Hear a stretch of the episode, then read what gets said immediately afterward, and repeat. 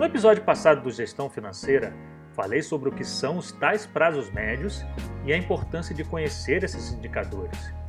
Tudo isso para poder conversar com você hoje sobre o ciclo financeiro, um dos mais importantes ciclos que a empresa possui e que, na grande maioria das vezes, é completamente desconhecido pelos empresários. Por isso, no episódio de hoje do Gestão Financeira, vamos conversar sobre o conceito de ciclo financeiro e entender a sua importância para a gestão financeira de qualquer negócio.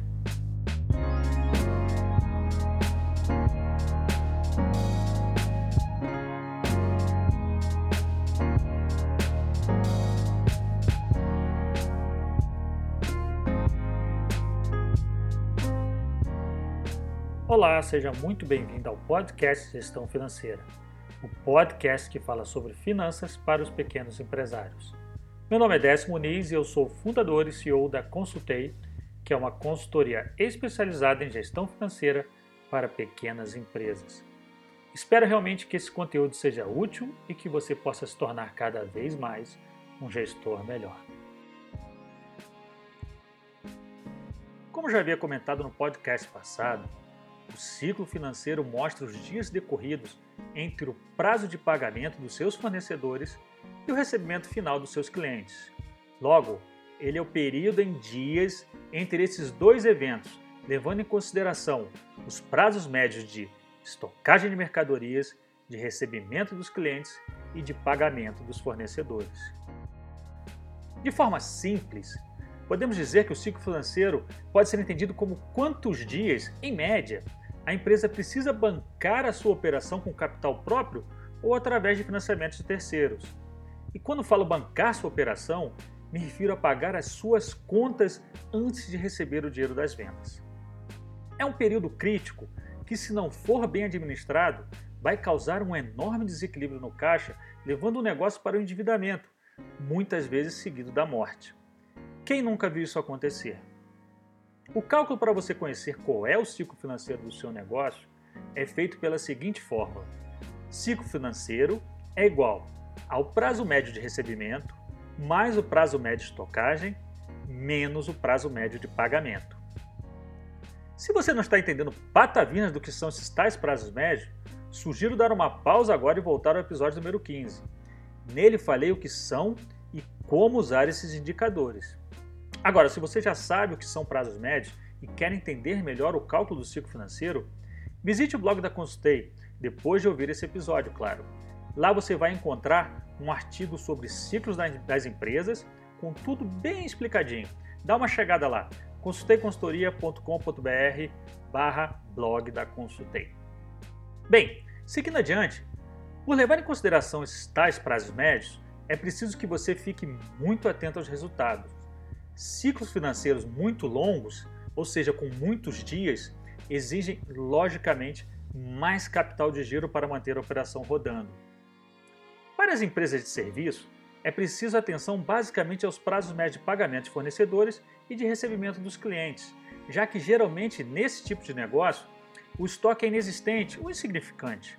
Mas para as indústrias e o comércio, ter atenção ao giro do estoque é fundamental para não alargar o ciclo financeiro. Já já falaremos sobre isso também.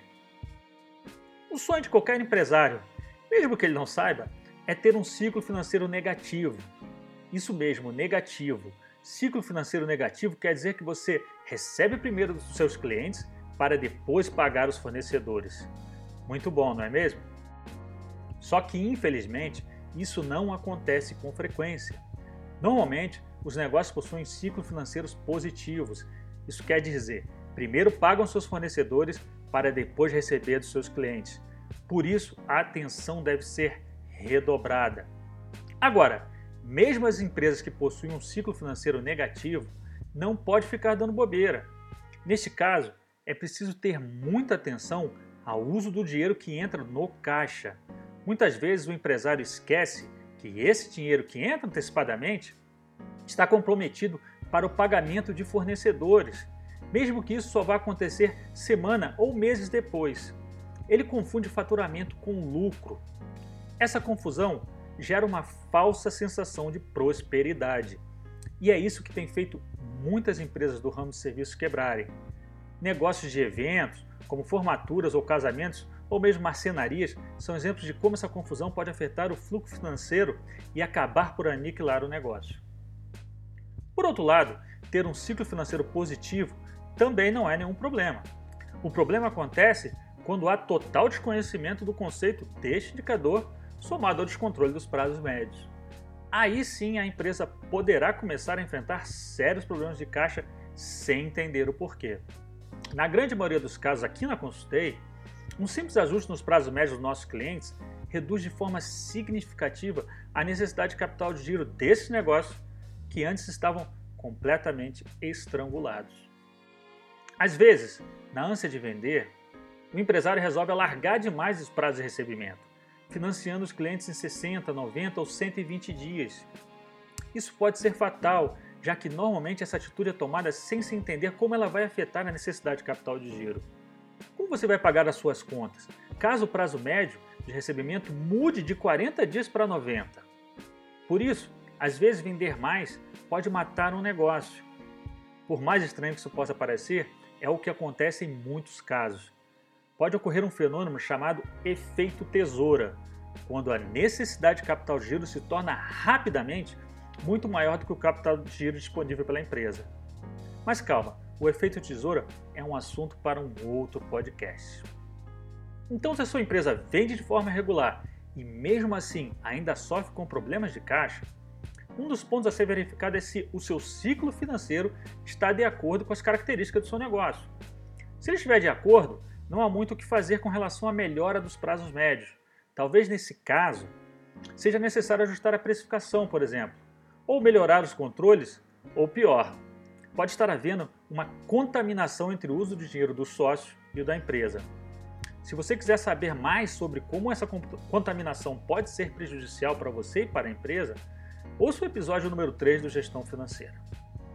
Agora, se o seu ciclo financeiro não estiver de acordo com as características da operação, é preciso identificar qual desses prazos médios está desregulado e, a partir daí, partir para uma mudança nos prazos junto aos clientes ou aos fornecedores.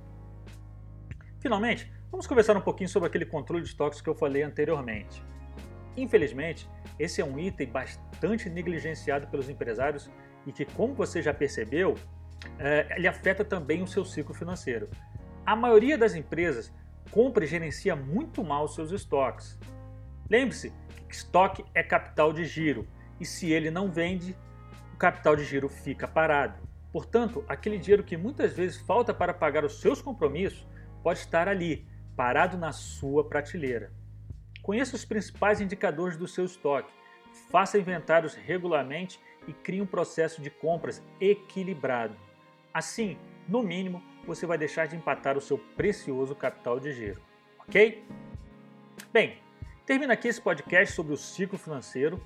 Espero que você tenha entendido a importância desse indicador e que você possa, o mais rápido possível, começar a usá-lo no seu negócio. De qualquer forma, caso você tenha ficado com alguma dúvida, não deixe de me enviar uma mensagem. Responderei todas com muito prazer, como sempre. E se você realmente gostou desse conteúdo e acha que ele pode ajudar outras pessoas, outros empresários, não esqueça de compartilhar o podcast com aquele seu amigo ou amiga que já é ou quer se tornar um empreendedor, um empresário e que pode estar precisando entender um pouco mais sobre gestão financeira. Vamos juntos ajudar as pequenas empresas a organizarem as suas finanças. Bem, eu fico por aqui. Um forte abraço a todos e até o próximo episódio do Gestão Financeira. Tchau!